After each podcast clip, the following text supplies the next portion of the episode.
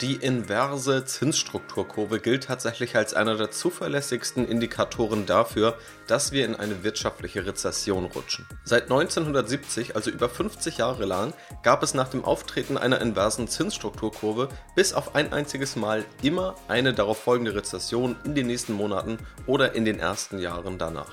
Und auch jetzt gerade haben wir in den USA wieder eine inverse Zinsstrukturkurve gesehen. Deshalb schaue ich heute mal darauf, was überhaupt dahinter steckt, wie die Zahlen dahinter aussehen, ob sich das Ganze jetzt eignet als Signal für die eigene Anlagestrategie und was das Ganze wirklich aussagt, auch belegt durch wissenschaftliche Studien, unter anderem von einem Nobelpreisträger, der sich das Ganze schon genauer angeschaut hat. Also viel Spaß!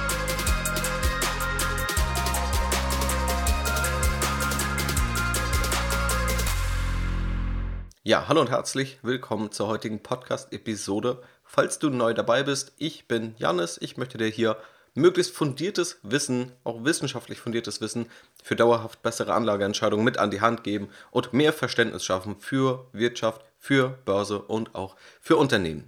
Und tatsächlich war das heutige Thema, die Zinsstrukturkurve, schon damals in meinem VWL-Studium ein Thema genau wie das Thema Erwartungen. Dass es ganz oft um Erwartungen geht und nicht nur darum, wie es heute ist. Und genau diese beiden Themen kommen hier auch zusammen bei der Zinsstrukturkurve. Auf dieses Thema wirst du sicherlich mal stoßen, wenn man sich mal die gängigen Wirtschaftszeitschriften anschaut, weil da ganz viel über diese Zinsstrukturkurve gesprochen wird, aber auch viel Panik damit verbreitet wird. Und da möchte ich eben schauen, was dahinter steckt und habe mir auch mal wissenschaftliche Studien der letzten Jahrzehnte angeschaut, was die dann eigentlich dazu sagen. Kurz vorab aber ein Hinweis, weil ich dazu immer wieder Nachrichten bekomme. Leider gibt es mittlerweile auf Instagram auch Fake-Accounts von mir, die dann Nutzer oder gerade auch Follower von mir anschreiben und scheinbar irgendwelche dubiosen Krypto-Trading-Plattformen dort bewerben.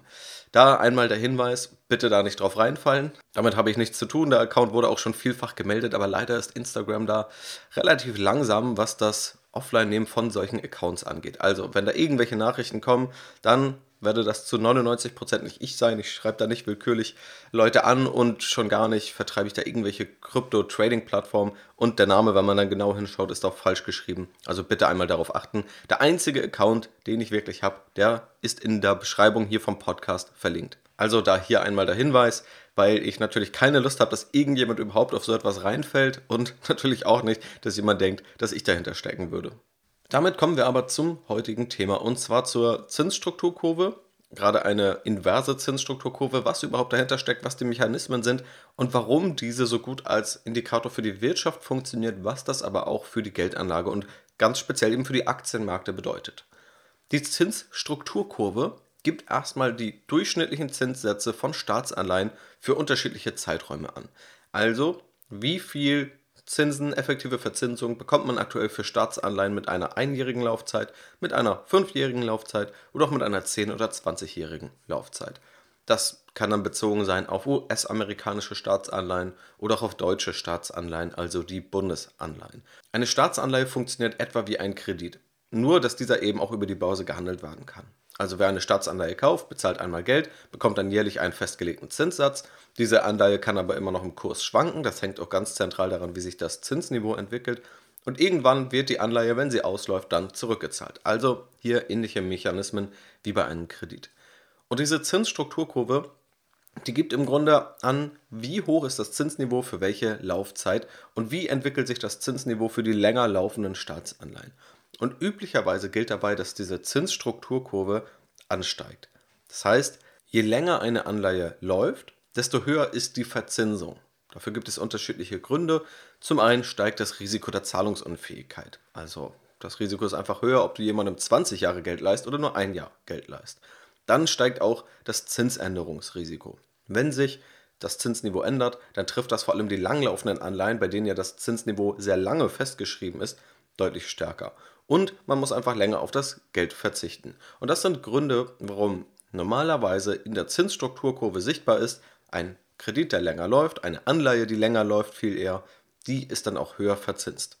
In seltenen Fällen kommt es dann aber auch mal zu einer inversen Zinsstrukturkurve. Man kann so sagen, vielleicht im Durchschnitt alle paar Jahre, mal dauert es über zehn Jahre, mal gibt es das auch ja, alle drei bis fünf Jahre. Aber bei dieser inversen Zinsstrukturkurve ist eben genau das, was ich gerade beschrieben habe, nicht mehr der Fall. Denn dann liegen die Zinsen der kurzlaufenden Anleihen über den langlaufenden. Sprich, man bekommt beispielsweise, wenn man eine einjährige Staatsanleihe kauft, 3% Zinsen, bei einer zehnjährigen vielleicht nur 2,8% Zinsen. Und die Frage dahinter ist jetzt natürlich, wie kann es denn dazu kommen, dass eine Zinsstrukturkurve invers wird und diese eigentlich geltenden und auch nachvollziehbaren Mechanismen nicht greifen? Da müssen wir verstehen, wie wir selbst handeln würden als Marktteilnehmer, der rational auf die Entwicklung der Wirtschaft schaut oder allgemein der makroökonomischen Faktoren. Das Zinsniveau grundsätzlich wird üblicherweise dann gesenkt, wenn es der Wirtschaft schlecht geht. Wenn wir jetzt also erwarten, dass die Wirtschaft beispielsweise in zwei bis fünf Jahren einbrechen sollte, dann würden wir auch erwarten, dass in diesem Zeitraum die Zinsen sinken. Was machen wir jetzt, wenn unsere Erwartungshaltung ist, dass die Zinsen sinken werden? Dann versuchen wir uns für einen möglichst langen Zeitraum noch das aktuelle Zinsniveau zu sichern. Wir kaufen also länger laufende Staatsanleihen. Wir wollen nicht nur ein Jahr die höheren Zinsen haben, sondern wir wollen zehn Jahre die höheren Zinsen haben. Das bedeutet, wir kaufen langlaufende Staatsanleihen und wir verkaufen tendenziell die kurzlaufenden.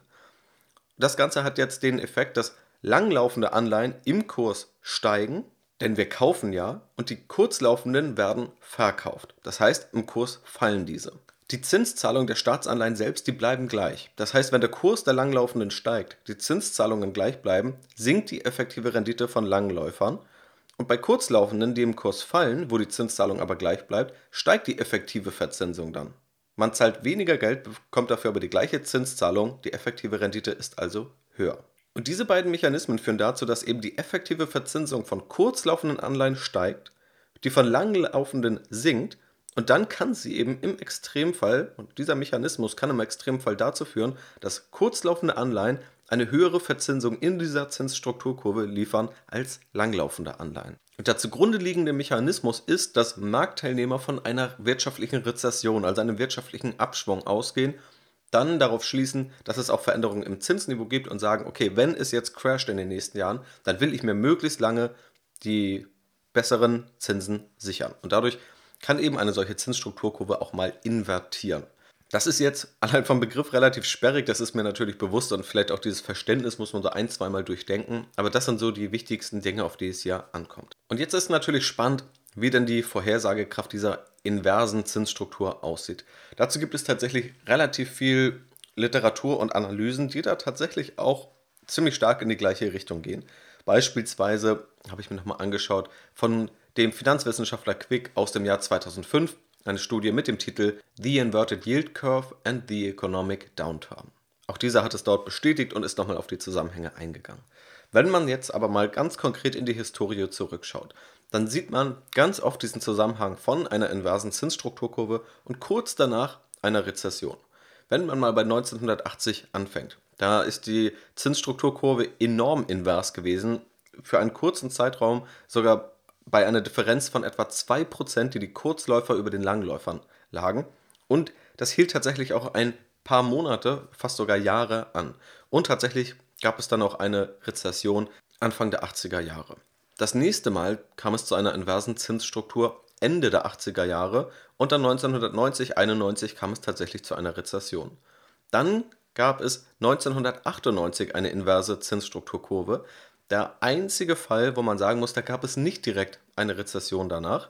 Dann kam es aber im Jahr 2000 wieder zu einer inversen Zinsstrukturkurve, auch hier tatsächlich mehrere Monate lang.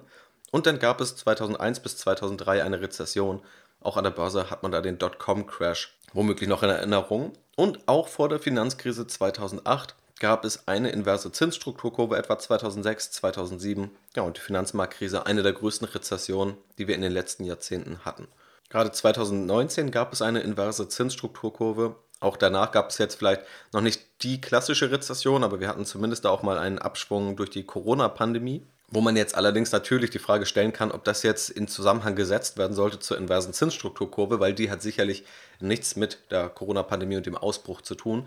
Und jetzt, Anfang April, hatten wir tatsächlich wieder eine inverse Zinsstrukturkurve in den USA zwischen den 2- und 10-jährigen US-Staatsanleihen. Das heißt, für einen kurzen Zeitraum, wirklich einen ganz kurzen Zeitraum, lagen zweijährige Staatsanleihen bei der Verzinsung über der von 10-jährigen. Das heißt, wenn wir hier mal zurückschauen, dann kann man eben feststellen, mit Ausnahme des Jahres 1998 folgte immer eine wirtschaftliche Rezession auf eine inverse Zinsstrukturkurve. Also tatsächlich ein ziemlich spannender, weil tatsächlich in den Zahlen so zuverlässiger Indikator. Eine spannende Frage, die viel zu wenig gestellt wird, wenn es tatsächlich auch um die Geldanlage geht, ist aber, ob das Ganze dann auch die Aktienmärkte trifft.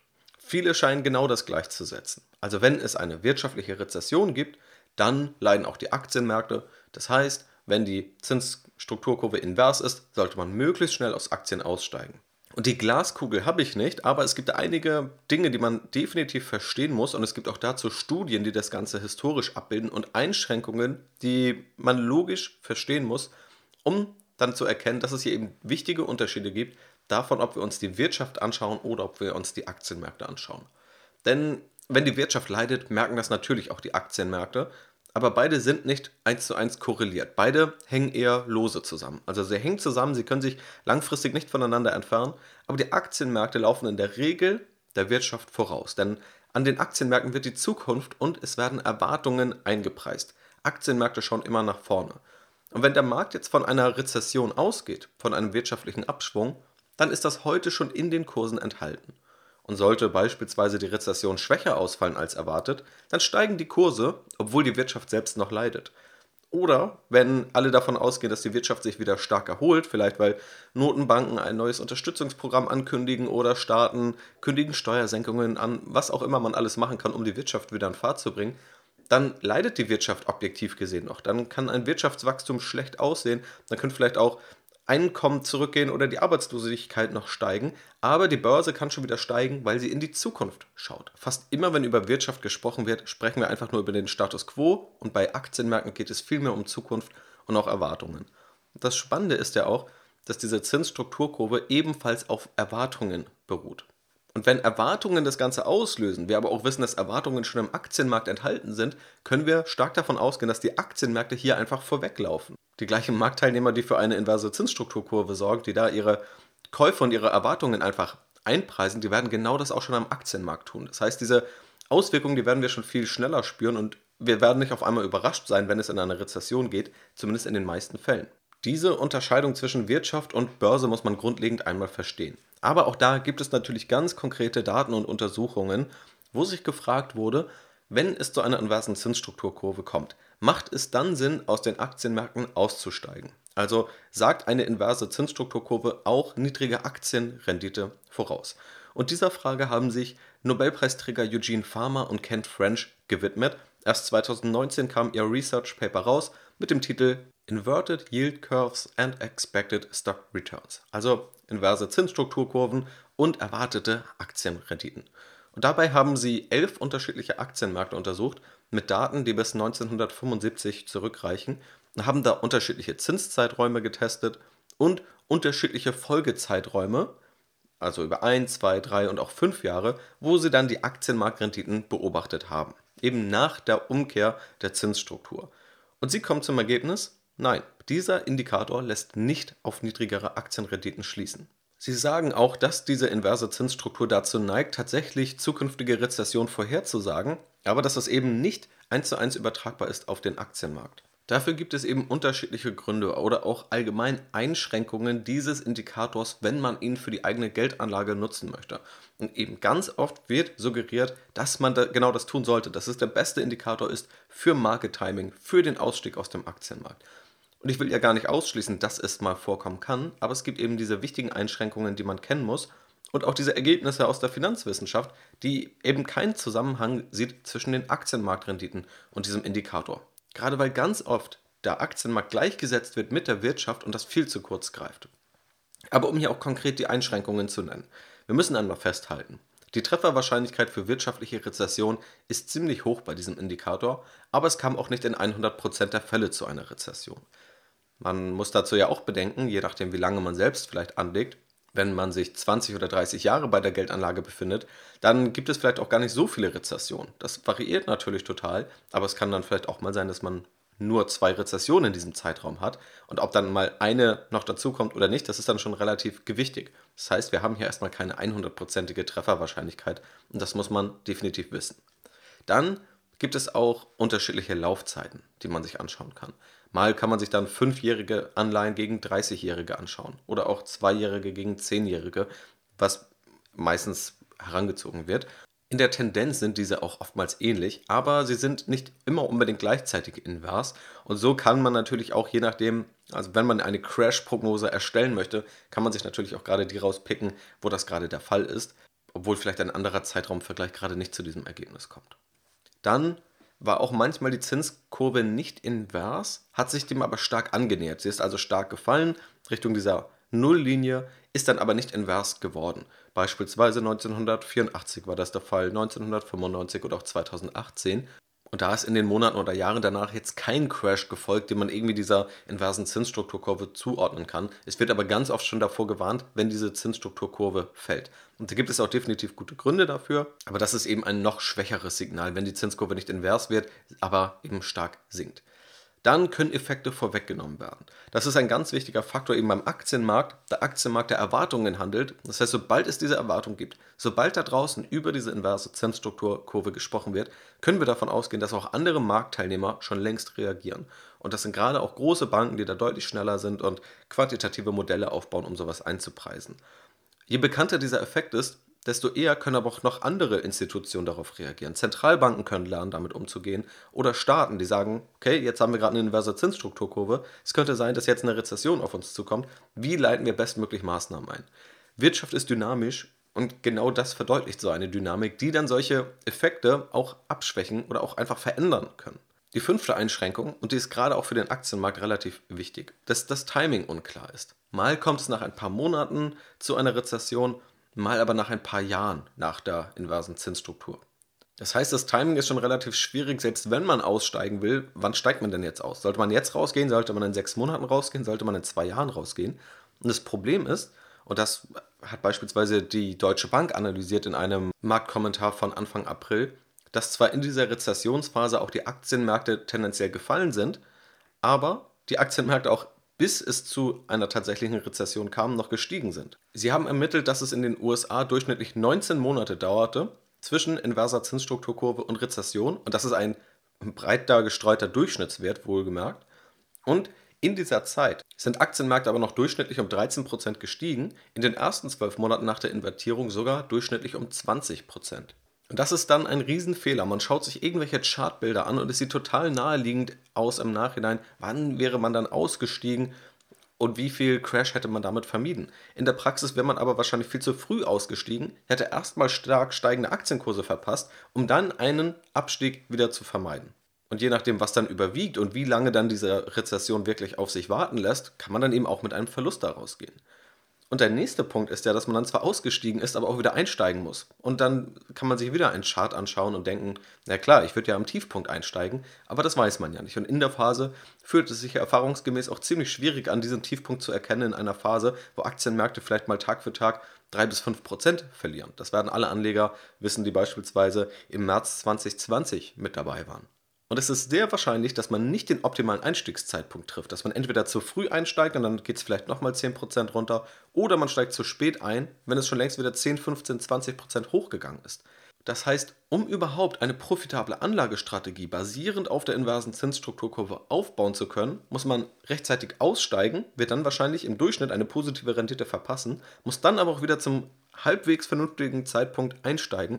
Und das ist beides sehr schwierig und das keinesfalls gegeben, selbst wenn man einen möglichen oder eine mögliche Rezession heranziehen lässt, dass man damit mehr Rendite erwirtschaftet. Mal ganz abgesehen von dem Stress, von Steuernachteilen, den man hat, indem man eben mehr Verkäufe als sonst auslöst. So, und das sind die wichtigen Einschränkungen und das ist einfach das wichtige Verständnis, was man hier haben muss. Und dann kann man, glaube ich, ganz gut verstehen, dass die inverse Zinsstrukturkurve tatsächlich wohl einer der zuverlässigsten Indikatoren für eine wirtschaftliche Rezession ist, aber warum das gleichzeitig nicht unbedingt der allerbeste Ratschlag ist für die eigene Anlagestrategie.